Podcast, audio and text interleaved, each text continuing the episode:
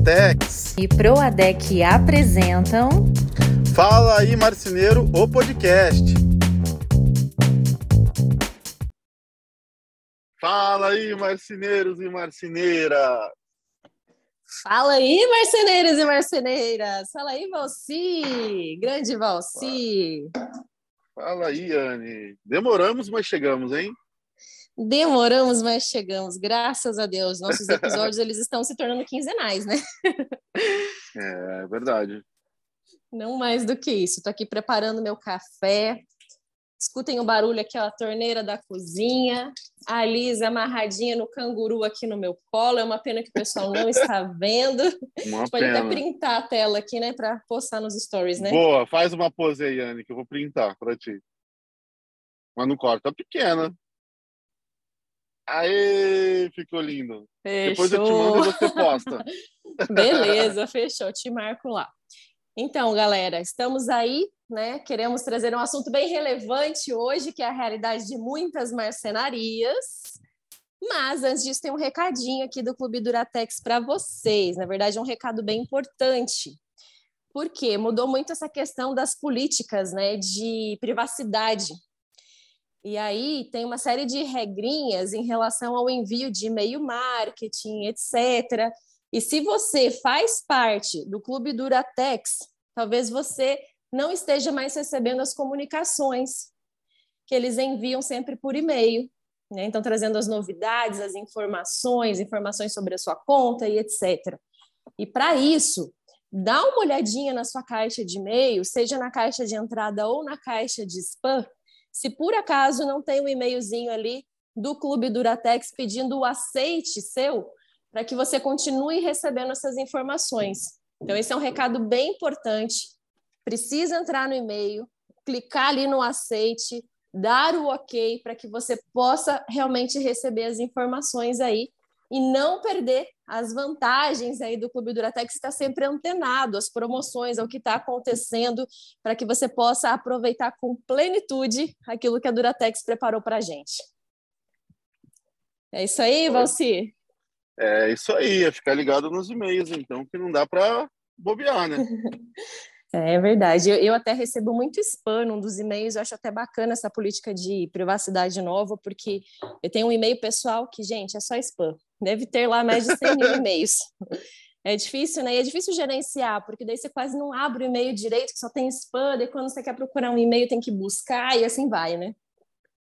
É verdade. E eles passam de uma empresa, não, não no caso da Duratex, mas essas empresas aí sem muita confiança passam o teu e-mail para outras empresas, vira uma loucura. É aquela venda, né, de, de mailing e tal, né, que, que rola no, mercado negro do mailing. e, e, às vezes a gente recebe promoções e coisas de coisas que a gente não está interessado, né, e aquilo que realmente a gente está interessado, por exemplo, que é o Clube Duratex, a gente acaba não vendo porque fica perdido, né. Mas é isso aí, faz o teu aceite lá que você vai receber todas as novidades e promoções que o clube está lançando. Mas e aí, Valci, me conte, tudo, tudo certo por aí? Como é que foram os dias, né, pós-ciclone? Como é que está Santa Catarina e a sua região? Bom, em especial a minha cidade foi muito agraciada que não aconteceu nada muito grave. Mas, assim, coisas de, sei lá, 30 quilômetros em volta, que já foi coisa muito feia, né? Pois e tá é, eu vi muita coisa. com uma naturalidade, né? É, é, direto, vai ter outro, acho que amanhã, depois de amanhã de novo. Misericórdia, Enfim, a gente só vê essas tá... coisas nos Estados Unidos, né? Verdade, né? E tá mudando agora... o clima, né? A gente tem que se acostumar com essa nova realidade, as construções estão mudando. Enfim, teve prédios que a fachada toda de vidro caiu. Nossa. loucuras assim muito grandes. É, eu vi que Balneário Camboriú foi bastante atingida, né? Minha família mora lá, me mandaram vários vídeos, assim, Itajaí também.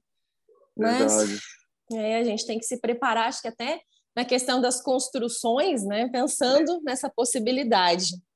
Até minha irmã me lembrou de uma musiquinha que tinha quando a gente cantava na escolinha dominical na igreja quando era pequena, quando tinha uns quatro anos de idade, que dizia assim: Não, não construa sua casa na areia, não, não construa na beira do mar. Mesmo que pareça chique, é impossível que ela fique, a tempestade já vai derrubar.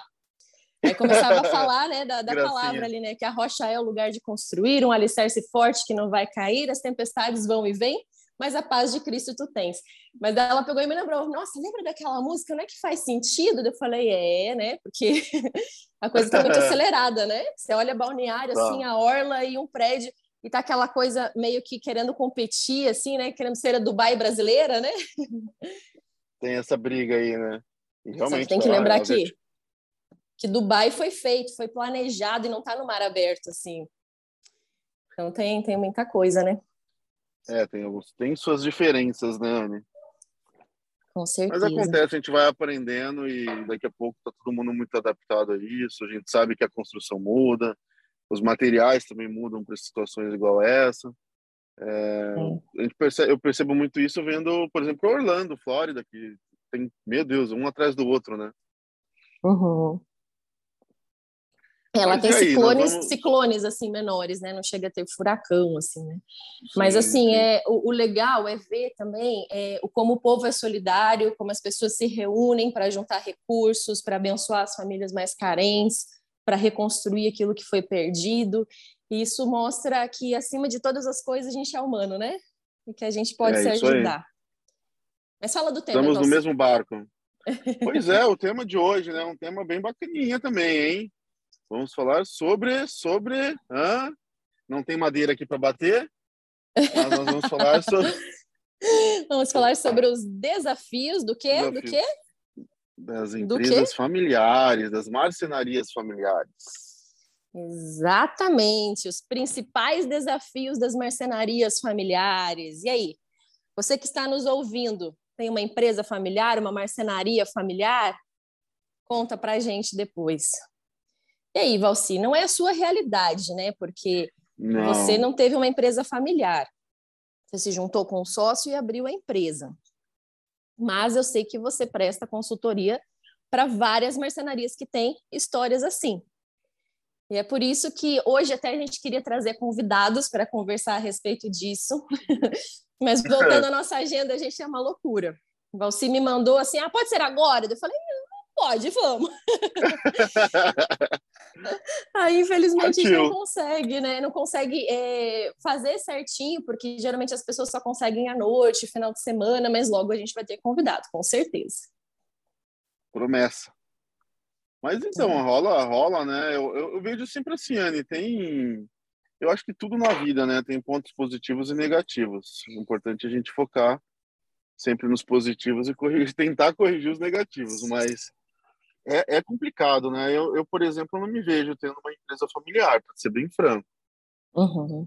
É, o meu marido, vejo... ele tem uma empresa familiar com a família, assim, né? Eu que acompanho bem de perto, também não gostaria de ter uma empresa familiar, para ser bem sincera. A gente fez um podcast com ele falando de sucessão e tal, e ele foi muito brando, assim. Até falei para ele, amor, você não foi sincero. você foi muito político nas suas respostas, mas tudo bem. Tá vendo? Esse você... é o mal da família já, até na resposta. Exatamente. É, até você que ainda não, não escutou esse podcast sobre sucessão, volta lá, procura na nossa listinha que, que vale a pena ouvir, que é junto com o meu digníssimo esposo, ou marido, não sei como preferem chamar, pai da minha filha e assim por diante. Mas vamos lá, Valci. É... O que, que a gente pode listar, assim, né? A gente tem uma empresa familiar, eu percebo que a maior parte das empresas familiares, no ramo de marcenaria, não são empresas assim que, ah, vamos começar do zero, pai, mãe, irmão, vamos começar todos juntos agora. Geralmente já começou ali na geração anterior. Claro que tem exceções, óbvio que tem situações assim também, conforme eu comentei agora. Mas geralmente começou na geração anterior, em que o pai virou marceneiro, a marcenaria ali deu certo, fluiu, e aí o filho cresceu com aquilo, ou a filha, e aí continuou o negócio. Eu estou errada, Valci? Como é que é? Não, tá certíssimo. A grande maioria vem de gerações diferentes, né? Vem de, de tio para sobrinho, enfim, pra, de pai para filho. E eu, uhum. eu vejo isso como um, um, o mesmo ponto que é positivo é o que torna negativo, sabia? Eu imagino. Eu até falo que, assim, por exemplo, eu como pessoa, O meu ponto forte é o meu ponto fraco também. Eu sou sincera demais. então, a minha sinceridade é boa, mas é ruim. então, eu acredito que também seja alguma coisa nesse sentido, né? E qual que é esse ponto forte e fraco? Então, porque o ponto forte é o seguinte: imagina você começando uma marcenaria já com alguém com toda uma bagagem, uma experiência de um pai. Né? Uhum. E, e, e, vamos, vamos considerar que todo pai quer o bem do filho, né? Ah, uhum. então, então você já tem alguém muito, que te vai dizer lá muito com uma experiência, uma bagagem incrível de vida, de marcenaria, que pode já te trazer um, te colocar na frente de qualquer um que está começando do zero e não entende nada, né? Uhum. Eu vejo que isso é um ponto de fato muito positivo. Mas isso também torna negativo, porque uhum. essa diferença de, de gerações trazem é, marcenarias diferentes, né?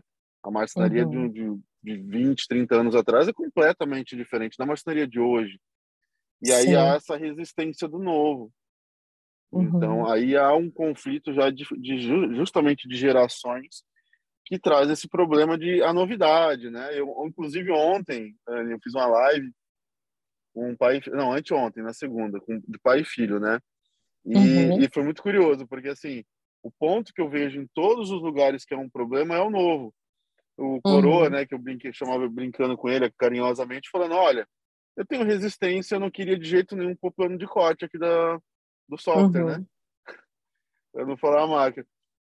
E o meu filho queria de todo jeito, eu falava: Não, eu não acredito nisso, porque eu sou o cara ainda da pranchetinha que eu não tava na mão. Então, assim, uhum. é, justamente esse lado positivo é o que vai ser o negativo é natural uhum. essa resistência ao novo, né? É, eu acho que são duas, é, dois conflitos ali, né? Do pai para o filho resistindo às novidades, né? E do. Eu tô falando pai e filho, mas pode ser tio, sobrinho, né? Sim, Enfim, sim. pode ser qualquer outra coisa que, que diga como uma empresa familiar com sucessão. É, então, do pai com o filho, de falar assim: olha, esse pirralho não entende nada, quem construiu esse negócio fui eu, eu que entendo de marcenaria, então a gente percebe que há isso, e não é uma questão de arrogância, eu vejo até mesmo eu, né? Por exemplo, eu tenho um enteado de 16 anos, e ele tá, começou a trabalhar lá na empresa da família do meu esposo e tal, e, e ao mesmo tempo eu falo assim, nossa, né, ele tem vontade, mas ele é completamente inexperiente, então não tem experiência, é um menino, né? E é claro que o pai e a mãe sempre vão enxergar os filhos como crianças ainda, né? Como meninos. E tem também a questão, às vezes, do menino, do filho ali, falar assim: poxa, meu pai não entende nada de tecnologia, não entende nada e não quer me ouvir. E muitas vezes se sente frustrado. Eu tenho um amigo que ele tem uma fábrica de móveis grande lá em, em no Paraná, e é uma empresa familiar. E ele sempre conversava comigo assim muito frustrado nessa situação. Ele falava: ah, "Eu quero trazer coisa nova, eu quero implantar coisa nova". E meu avô, a empresa dele ainda é o avô, o pai e ele, né? E meu avô e meu pai não deixam. Então acham que eu não entendo nada, que eu não sei de nada. Então assim, não é fácil manter esse equilíbrio, né? Até é, esse filho ganhar essa credibilidade e o pai entender que existe experiência ali, né, e bagagem ao longo do tempo, demora um pouco, né? Demora, demora. E é o que tu falou, o equilíbrio é, o, é a chave do negócio. Uma empresa familiar equilibrada, nesse sentido do novo e do, do, do conservador, vamos colocar assim, ela vai estar na frente de qualquer outra empresa, né? Porque o, eu, eu entendo que o lado conservador ele sempre vai vai manter a empresa na, na nos, nos, eixos, né, nos trilhos, uhum. mas o lado novo, esse lado arrojado, a oxigenação, né, é, que, que, esse, que esse, essa geração mais nova traz para o negócio, é, essa energia ela pode ser fundamental para a empresa ir para de fato para frente, né? É, e tem que perceber que se essa empresa já existe, já passou de geração, né, já é uma grande coisa, porque as empresas hoje elas é. abrem e fecham é, uma rapidez muito grande. Muitas empresas abrem, quebram, né? Então, se, se essa empresa já existiu uma geração inteira e está passando de geração, alguma coisa boa tem. com certeza o filho tem que olhar e falar, puxa, né? Com respeito e falar, olha, né? Se existe até aqui é porque tem coisas boas. Se a empresa não quebrou é porque existe um controle bom, às vezes um controle financeiro, a coisa está fluindo Porém, o pai também né, tem que é, confiar no seu taco na questão de, de saber aquilo que ele ensinou para os filhos. Fala, cara, o menino está aqui desde os sete anos de idade, cresceu na marcenaria, preciso confiar naquilo que foi ensinado. Espero que tenha sido ensinado, né? Porque tem também muita gente que não gosta de ensinar, que não tem paciência de ensinar. Mas sabe, Valci, é, eu estava pensando aqui que uma das questões assim que é bem importante dentro de qualquer corporação, né, qualquer empresa, e na familiar não é diferente, é definir os papéis. Então, ter bem separado o que, que cada um faz, até para não ser aquilo que, que muita, muita gente às vezes fala assim, de ter muito cacique para pouco índio. Porque é se o pai quiser mandar, o filho quiser mandar, aquela coisa não vai dar certo, vai ficar sempre aquele conflito. Falhou que, alguma que coisa que eu falei? Falhou alguma coisa? Não, aqui? perfeito. Ah, tá. Na né, verdade, apareceu uma mensagem. Os funcionários, né? E quem Porque sofre é os funcionários? mais ouve. O funcionário que está no meio dessa confusão toda, nessa guerra, né? É, até porque ele não sabe exatamente quem está mandando. e não é assim necessariamente quem manda, porque pode ser assim, ah, uma pessoa vai cuidar da produção, vai ser o chefe da produção, outra pessoa vai ser o chefe administrativo, é, outra pessoa ali que a gente vê que as esposas também trabalham bem. A gente está falando muito de pai para filho, mas a gente tem que lembrar que tem muita empresa familiar. Aliás, a maioria delas começa marido e mulher, em que o marido faz a execução e a mulher faz o administrativo, os projetos, o financeiro, né? E que também gera conflito. e gera outros conflitos, né, Anny, nesse caso também. Porque os problemas do dia a dia vão para dentro de casa. Então, eu fico imaginando que tem muitas empresas aí em que o casal trabalha junto e que, às vezes, na hora de dormir, desacelerar, descansar, ter tempo de qualidade, jantar, estão ali falando dos problemas da empresa. Acho que tem, né? Tem. Tem, tem um, um, outro perfil também que eu já, já ouvi muito, tá? Essa é uma reclamação número um. As esposas, muitas esposas que saem do seu trabalho para de fato uhum. falar não, eu vou abraçar essa causa do meu marido, eu vejo que ele está patinando, eu quero quero jogar essa empresa para cima, vamos junto. E aí elas entram na empresa também super oxigenadas ali, querendo botar para cima, fazendo mentoria, uhum. inclusive comigo, consultoria. Uhum. E os maridos normalmente têm aquela restrição de eu trabalhei há 20 anos com isso. Uhum. Você não sabe nada. Aí há aquela discussão de projeto. Então, assim, não dá oportunidade de fato, né, para a esposa crescer ali dentro da empresa, num primeiro momento, né? Então uhum. ela, ela, ela, a, Anne, ela entra exatamente como um filho para um pai que que limita, sabe? Olha, não, você não, uhum. você está começando hoje, não entende muito. É exatamente o mesmo problema, só que com a esposa. É, e pelo contrário, eu olhando de fora, eu acho que é tão legal esse negócio quando a esposa sai de um, de um outro setor, que ela não cresceu dentro da marcenaria, ela não está viciada naquilo, tá Exato. não está bitolada daquela mesma forma de pensar, acaba se tornando uma equipe até multidisciplinar, que eu falo, né? Eu vejo mu muita gente, mas muita gente que é assim mesmo, né? Larga o emprego, é, tem ali uma questão que, que eu gosto de comentar, que é da marcenaria Tramado, que é lá no Paraná, que a esposa era professora lá no Bom Jesus. O marido não lembro o que, que ele fazia, mas eles foram fazer os móveis da casa deles, porque acharam um orçamento muito alto na época, eles não tinham grana né, para pagar, não, não sei se nem para pagar, mas não queriam né, investir aquilo que estava proposto nos orçamentos, fizeram os móveis da casa deles e abriram uma marcenaria que hoje é um sucesso. E ela né, largou toda a carreira dela de professora, que era super, estava super bem no trabalho, e abraçou a causa. Só que eles assim cresceram juntos, né? Cada dia eu vejo as postagens deles, estão cada vez melhores, parceria com o arquiteto. Mas por quê? Definiram bem os papéis e há aquele respeito um pelo outro. Então, um recadinho para os maridos aí: tenham paciência com as suas esposas e invistam em ensiná-las. Mulher é muito versátil, mulher aprende rápido. E é, e é bem isso, assim, a mulher às vezes chega com todo o gás e o marido ali quer dar aquela freada. Calma que não é bem assim. claro que tem que existir o equilíbrio, mas deixa a sua esposa voar, deixa ela trazer dicas, deixa ela trazer novidade, deixa ela aprender a fazer projeto, ensina ela como faz os móveis para que ela esteja inteirada. E esposa também é, vai atrás para aprender, porque tem tantas mulheres de sucesso que a gente vê Então, além da Jaqueline e do Maicon, né, que é da Tramado, tem, por exemplo, a Érica da Risso. Então, a gente vê que cada vez mais a mulher tem assumindo, tem assumido protagonismo dentro da marcenaria. Né? Tem e aparecido nas verdade, redes né, sociais. Né? Mulheres que, que são mães, que são. É, exatamente, né? Mulheres que são mães, mulheres que trabalham, mulheres que, que realmente estão ali no dia a dia da marcenaria, né? Entendem daquilo, né? Não estão por trás de um, de um filtro simplesmente ali do, do Instagram. Eu, eu, eu vejo, sabe que eu, eu, eu sempre reparo uma coisa: as empresas hum. que têm mulher e marido juntos na marcenaria, é, ela tem uma vantagem que nenhuma outra tem. Principalmente vale. justamente por isso, essas habilidades femininas que você diz. Eu costumo muito falar no canal de que a mulher ela tem uma sensibilidade para detalhes. Uhum. Você percebe isso muito, assim, sabe? São detalhes no, no, na maneira de receber o cliente, detalhes da marcenaria, no capricho no chão de fábrica. Uhum. Em tudo, a, a, mulher ela entra, ela, ela, ela leva o nível da marcenaria. É assim, sem saber nada. Ela entrou hoje, ela já consegue elevar o nível da marcenaria.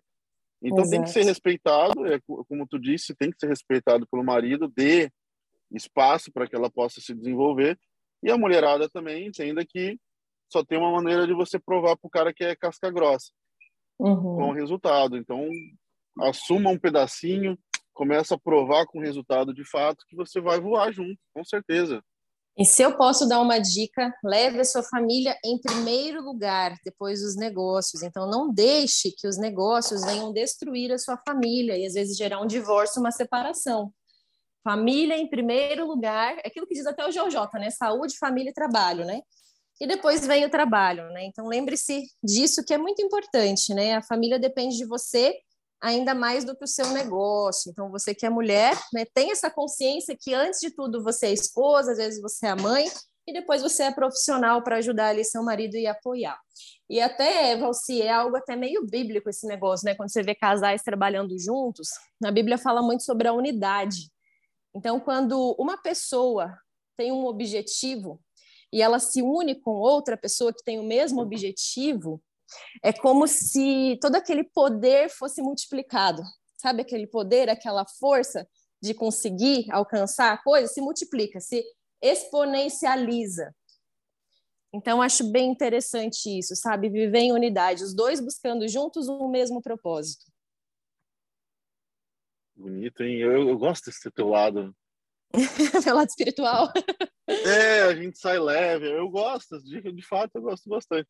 Mas olha, deixa eu, deixa eu cortar um pouquinho aqui o nosso raciocínio, porque eu tô com uma curiosidade muito grande sobre você aí.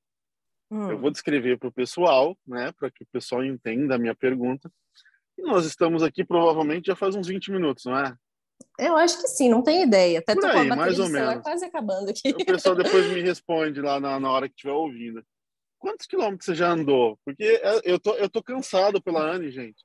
A gente está gravando há 20 minutos, a Anne não para por causa da pequenininha. ela tá andando na casa inteira, eu já conheci a casa inteira hoje.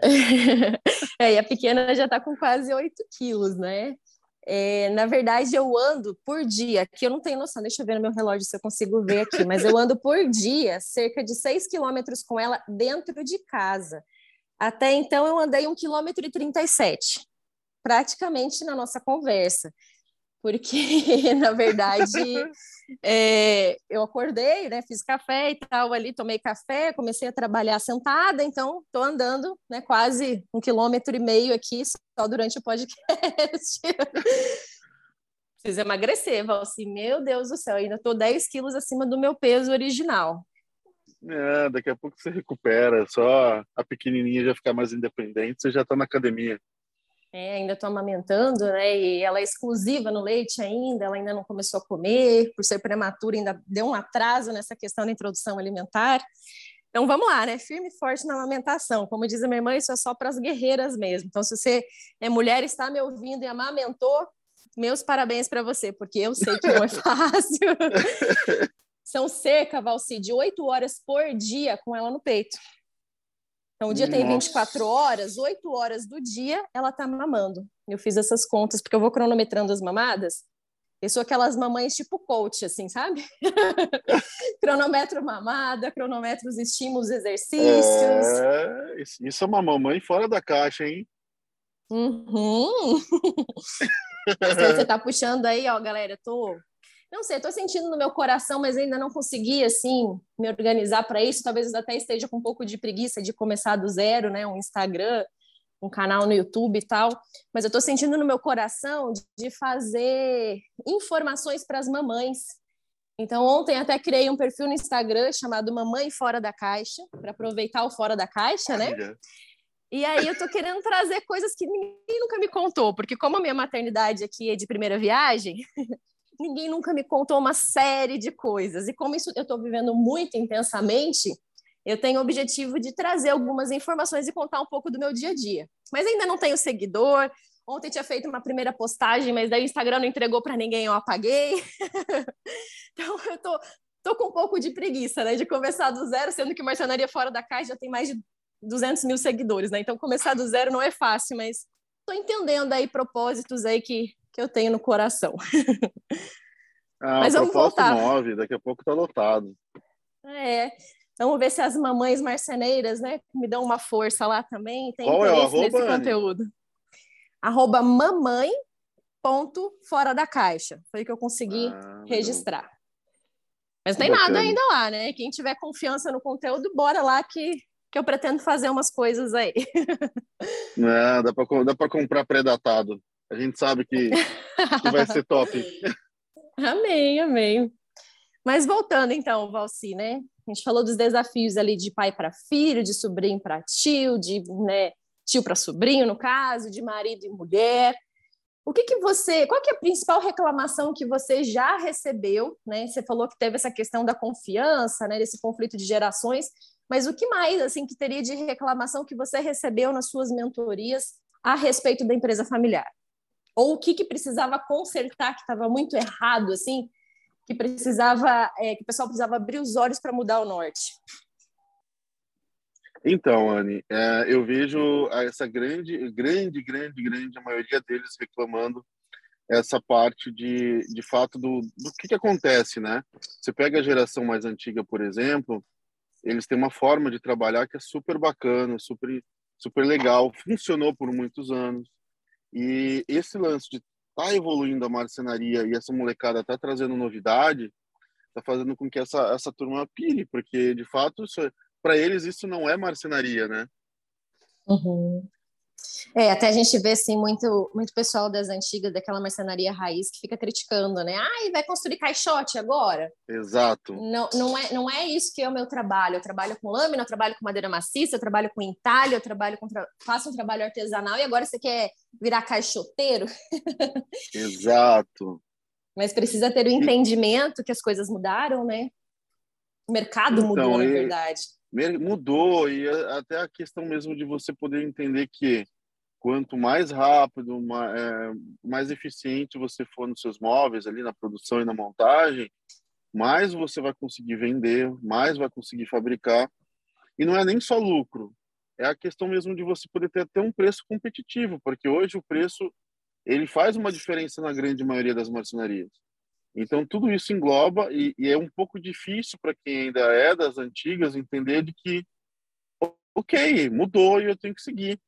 Eu, eu, não, eu não é. sou um cara que recrimina, por exemplo, lâmina natural, madeira, uhum. é, até porque são trabalhos lindíssimos, lindíssimos. Só que o fato é que, hoje, se você quer trabalhar com isso, tem todo um lado de posicionamento, um custo daquilo é muito grande, a forma uhum. de precificar hoje em dia é diferente. Então, ok, assuma que você quer isso, niche para isso e entenda os custos para ser feito isso, né? É, na verdade, eu acho que, que um complementa o outro. Se você é uma marcenaria que faça desse trabalho artesanal é, e que você tem essa parte do MDF também, com BP e tal, você consegue muito longe atendendo um alto padrão. Você consegue atender um diferencial que a maior parte das marcenarias não tem hoje. Então, por que não aliar as duas coisas? Uma coisa não anula a outra. Não, não chega para sua marcenaria e fala, ó, vamos acabar com o trabalho artesanal e vamos colocar só MDF, porque é um pecado fazer isso até. Vamos, a, vamos nos posicionar para atender uma persona de alto padrão para que a gente consiga englobar as duas coisas e agregar um super valor naquilo que eu estou oferecendo. Então, eu acho que tem que ter essa junção, assim, sabe? Porque hoje em dia tem poucas mercenarias que trabalham assim, poucas mercenarias raízes, né? Tem uma marcenaria numa cidade onde você já morou, hum. semana passada, lá em Joinville. Uhum. Ah, não sei se a gente pode falar, pode falar nome, porque ela pode, é Pode, claro. Dai, eu já falei. Be... Acho que é Becker o nome que fala. Ai, uma querida ela. Uhum. É um uhum. amor, aluna minha. E aí eu fui lá visitar e eu achei muito bacana a maneira com que eles dividiram, porque o Pode continuar, desculpa. Eu fiz um gesto para o Valci aqui, é porque, vou, vou, ser é. sincera, ao, ao, ao vivo aqui, né? Tô com a bateria quase acabando. Vamos lá. Ah, é, super rápido. E aí, o que, que eles fizeram? Eles tinham essa dificuldade, entrou ela e a irmã, um amor, as duas. Elas assumiram a parte que o pai, de fato, não tinha interesse, que era o planejado, os caixotes, né? Uhum. Eles dividiram a empresa em duas. Uhum. E o uhum. pai cuida da parte de madeira, de deck, de, de, de móveis feitos com madeira. Então eu achei é muito bacana que se tornou pai, né? duas né? empresas.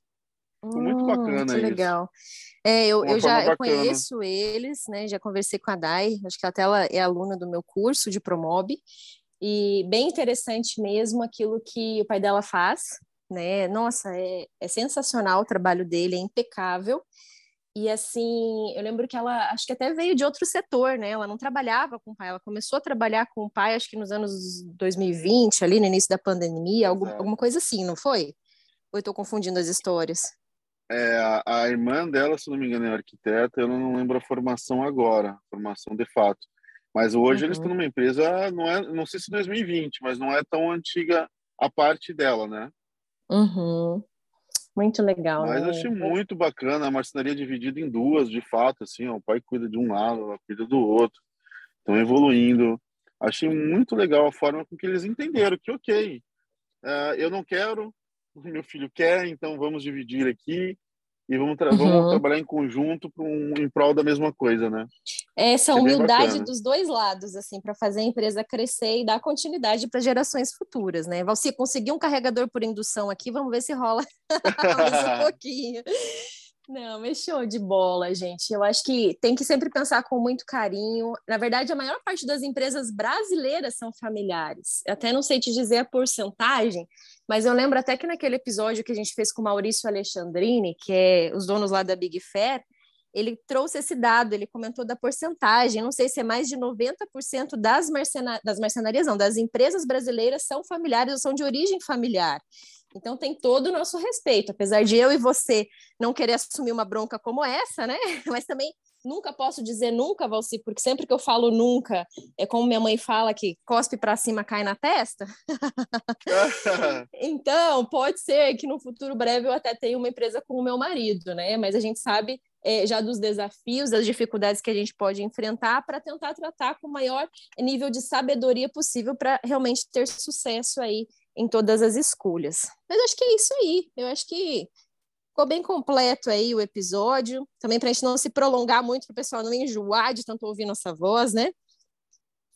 É, até porque se o pessoal que está na esteira até agora, olha, parabéns, vocês estão magrinhos já. Parabéns, você perdeu as calorias de um amendoim. é bem assim mesmo, é uma desgrama aquele negócio. Muito injusto, né? O treino de cardio é muito, muito. injusto. Mas, galera, muito obrigada você que nos ouviu até aqui. Faz aquele story maroto, marca a gente que a gente vai repostar. E se você, por acaso, tem uma marcenaria familiar, Conta pra gente, a gente quer saber. E se você tem alguma dificuldade que você está enfrentando no dia a dia, compartilha conosco no direct também. Quem sabe a gente traz o seu case, quem sabe a gente traz você nos nossos horários malucos de gravação para ser o nosso convidado ou convidada. É isso aí. É isso aí. Então, Valci, obrigada pela sua companhia, por esse papo gostoso de sempre. E até o próximo. Fala aí, marceneiro. Eu que agradeço. Até o próximo. Tchau, tchau, galera. Tchau, tchau, Anne. Tchau, tchau.